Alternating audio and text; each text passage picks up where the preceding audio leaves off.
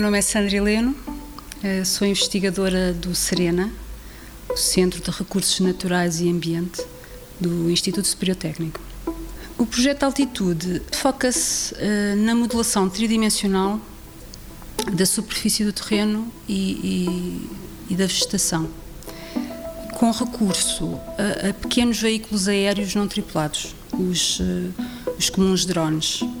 Estes modelos tridimensionais uh, da superfície são obtidos através da combinação de fotografias aéreas tiradas de diferentes perspectivas e que são combinadas usando técnicas oriundas do campo uh, de visão por computador. Uma técnica que em português se chama estrutura através do movimento.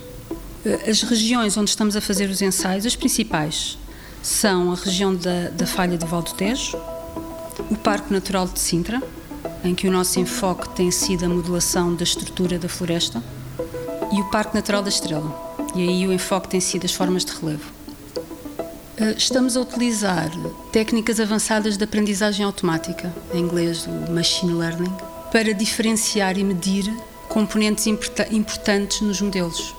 Por exemplo, estimar a altura das árvores, a espessura do seu tronco, o volume da vegetação mais próxima do solo.